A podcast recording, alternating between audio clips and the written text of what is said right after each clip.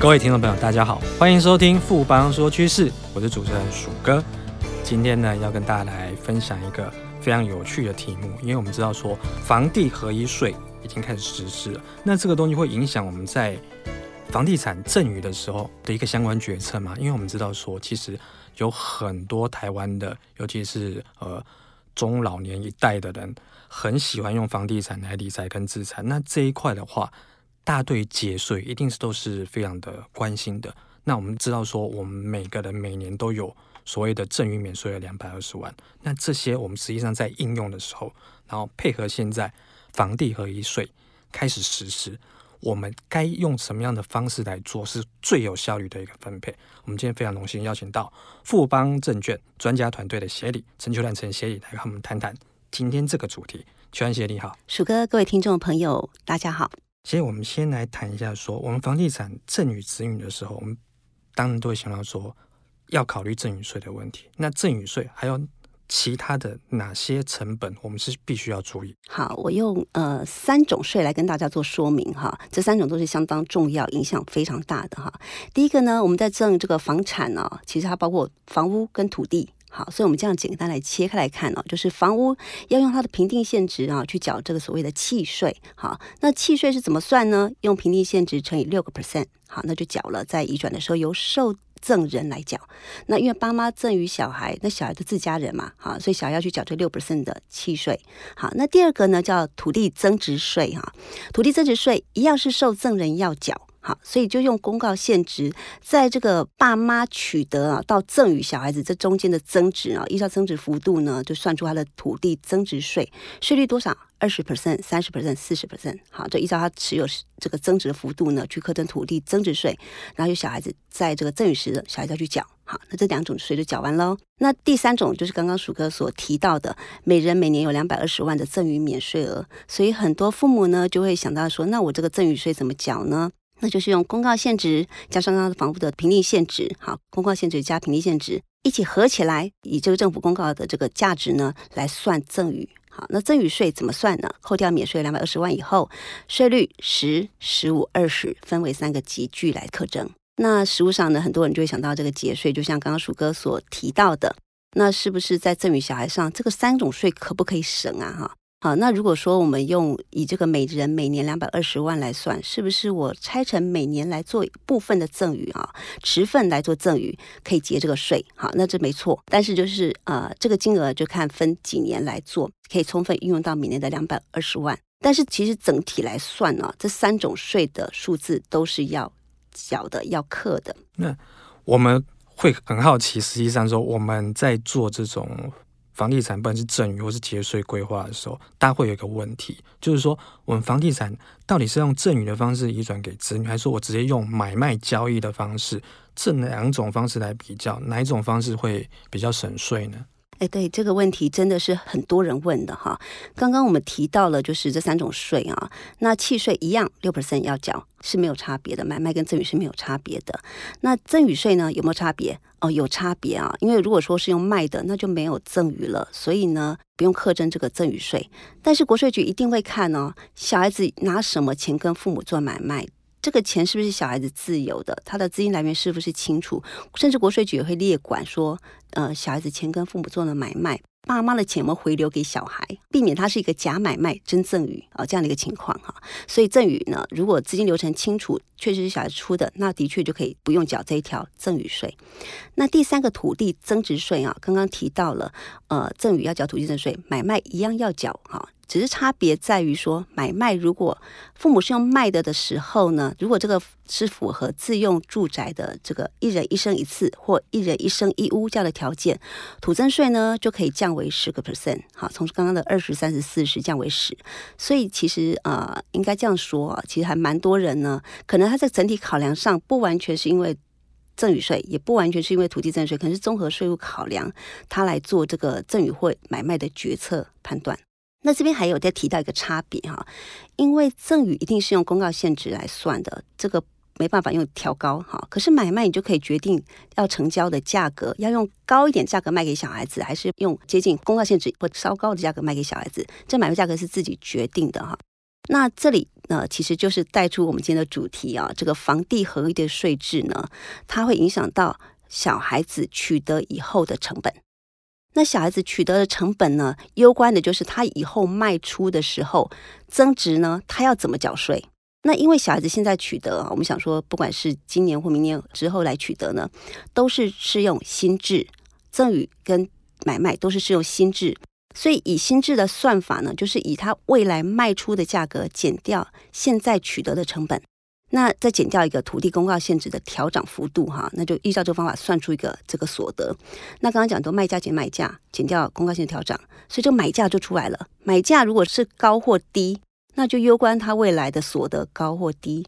所以，我们对照刚刚提到的，如果说是用赠与的方式，那赠与的公告限制就相当的低了。可是，如果用买卖的方式，买卖有机会把价格拉高的话，相对的小孩子未来所得的数字就会比较少。好，不过我想这是一体两面的，我价格拉高了，卖高给小孩子，小孩子也要准备比较多的钱，这也是现实面到底有没有办法做到。谢谢这边提到非常重要，而且是实务性，我们可能很多听众朋友。你都会遇到的这个状况，那尤其是说所谓出售时候，我们要计算所得税这个问题。那我们也知道说房地合一新制现在实施了，那这部分谢可不可以再给我们进一步再说明或举例解释一下？举例来说哈，以现在公告现值跟市价的差距啊，我如果说呃举个例子，假设呃一般两千万的房产，可能公告现值都不到五百万。那这时候呢，呃，如果我现在用公告限制五百万去赠与小孩子，未来小孩子卖出的时候，他卖的一定是市价，就是两千万了。那中间他就莫名其妙赚了一千五了，对不对？好，他赚了一千五，一千五的获利就要用房地合一新制的税率去课税。好，那这税率是多少？自用的房地可以让你四百万不课，超过课十趴。可是如果不是符合那个自用条件，因为它有点严格哈，那不到一年课四十五，超过一年到两年课三十五。那这个。两年到十年课二十，再久一点呢，十年以上课十五。所以，我以刚刚举例来讲，如果两千减掉刚刚的你的赠与成本是五百，赚一千五就要依照刚刚的这个税率来课税，其实是相当重的。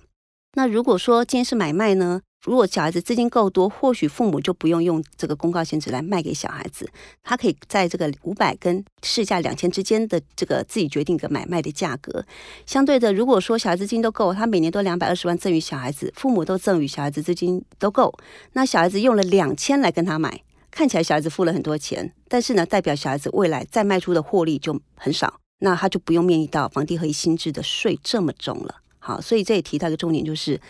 呃，每年每年的这个赠与小孩子啊，是相当重要的。累积小孩的资金，真的要用的时候呢，你就可以选择用赠与或买卖，或者是用较高的价格去做买卖，这都是未来的弹性。谢谢这边提到，我觉得是非常的实用，大家可能以后的你实际上有这方面需要的时候，都可以做参考。那我们刚提到主要是说，要么我用赠与，要么我个人用买卖。那其实还有一个状况，就是说，如果因为我们在身后之后，可能走就是继承的这条路，啊、继承这条路等于是第三个选项。那这个选项的话，会比较有利吗？哎，没错。其实啊、对于高龄者，我通常都建议用继承的方式哈。那我们一样比较刚刚的三种税好了，契税继承不用缴，土地增值税要不要缴？也不用，好也不用，这两个就省掉了。至于刚才讲赠与税，现在缴遗产税。遗产税呢，我们每人也有一个免税额跟扣除额。这个金额怎么算呢？免税额现在在一百零七年呢是一千两百万。好，那如果已有配偶，再加扣个四百九十三万扣除额。丧葬费可以扣一百二十三万。好，那小孩子成年子女二十岁以上啊，一个人五十万。所以我以很简单的例子举起来，你看我们就有免税额加扣除了一千九百一十六万了。意思就是，当我的财产呢，如果刚刚讲有个配偶两个小孩这样的情况，一千九百一十六万的这个财产是不用课到遗产税。所以对于一般的，如果说资产没有很多，那何况我们在课遗产税又是用公告现值来算，那事实上这个遗产税负担来讲，很多人的这个免税扣除额超过的部分。在课的部分就有限了。好，那即便超过呢，它的税率在五千万以内都是课十 percent，然后超过呢五千到一亿课十五 percent，啊，再超过再课二十 percent。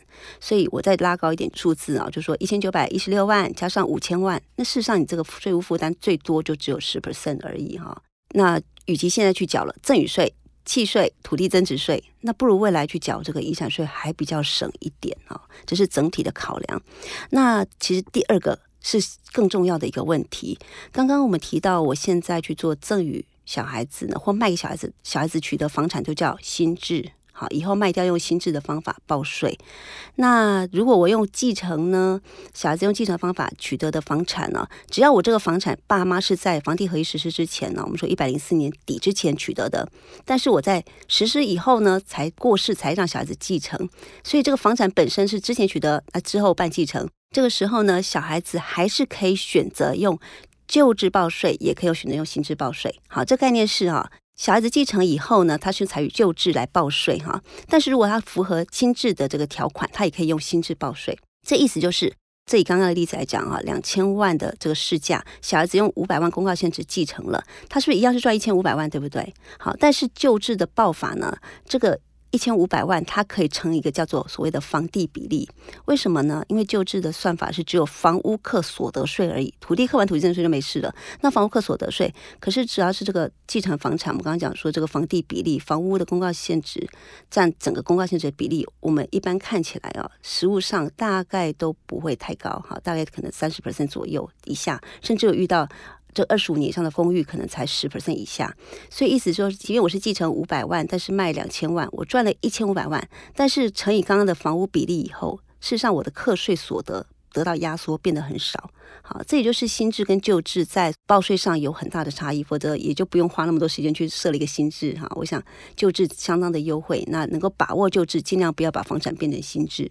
谢谢这边提的非常好，也非常重要。其实用继承的方式的话，其他很多种优势，不管是市价跟公告现值它的比重的这个差异，或者说在选择新制旧制的一个弹性，甚至是说本身继承的时候，你遗产税它有一个很大的一个免税跟扣除，那金额算是相当的高，对一般人可能都是相当有利的一个适用方式。那最后，其实这边可能跟我们谈一下说。我们总的来看的话，我们给听众朋友有这方面需求的话，我们有没有几个重点的建议可以给大家？好，我想，呃，现在转可以，以后也转也可以哦。我们要考量的几个点，跟大家做一个归纳结论啊。那第一点呢，当然是我们会想把房产给要给的人哈。现在生前去办赠与或者是出售。那没问题，都办好就给他了，没问题。那如果选择我因为税务考量或什么样的考量，我觉得身后继承来讲，那就要考虑到我用什么方式来给哈。目前给的方式两种。第一种呢，就是由继承人来全体做协议，哪些财产由谁来受领哈？那这个协议没问题就没问题了。可是如果协议出问题的时候，那这个可能很多的遗产就没有办法顺利的继承，会卡在那里哈。所以我会比较建议的第二个方法叫做遗嘱哈，预立遗嘱，预立遗嘱把某些财产。预先决定给了做哪些人做了分配哈，当然遗嘱也不是万能的，它有民法上的一些特留份的考量哈。民法上对于每个继承人都有一个最低权限的这个继承权的一个保障啊。那如何在这个生前跟生后来做一个？一个评估，一个平衡点哈，我想这是每个家庭可以提早去面对的。如果没有什么问题，那或许我们就用身后来做是最省税的。但是如果预计会有一些争议，那是不是某部分重要的资产也必也必须取舍在生前来做调整？这是第一点。第二点要谈到是整体的税负考量。刚刚提到了赠与、买卖或者是身后继承，其实要评估的税务跟个案的标的也有关系，甚至跟其他的财产加起来的总资产也有关系。这部分可以透过一些事前的计算来达到模拟啊，模拟知道到底用哪个方法是有利的哈，而不是只是就单一个人来看哈。那第三个其实要呼吁的就是，呃，很多父母提早去把财产赠与给小孩子，但是对自己跟老伴的保障是不太够的。这概念就是，呃，把房产给小孩，结果住在小孩家，结果小孩以后要搬要卖，这个似似乎对自己的保障性是不太够的。所以呢，呃，到底要先给？后给哈，那后给呢？怎么给？啊、给的不平均，大家在台面上看了尴尬，他还是偷偷给哈。我想这个给的方法也是一个，呃，我想这是一个人性的考量哈。我想这个不管是保障，或者是对自己的观感，我想这都是父母在做这个财产分配上必须要找到一个平衡点。非常谢谢协理今天带来这么精彩的分析跟看法，谢谢秋兰协力，谢谢鼠哥，谢谢。经过今天的节目呢，我相信各位听众朋友对你的房地产。你要怎么做？不管是赠与或是继承的方式来传承给下一代，你应该都比较清楚的了解跟认识了。富邦说趋势，我是鼠哥，我们下周见。好正，好正，好正啊！你垂涎权证，心动却不敢行动吗？富邦权证真正好正，委卖波动不调降，不被吃豆腐，百张实单好给力，不会卖不掉，提供回收好贴心，不吃龟苓膏。富邦专属权证网站，电子下单资讯同步更好掌握，投资要人帮，权证找富邦。权证为高杠杆投资商品，有机会在短期间获得极高报酬或蒙受权利金的损失。购买前请先了解相关风险及详阅公开说明书。本公司经目的事业主管机关核准之许可证照字号为经管证总字第零零零七号。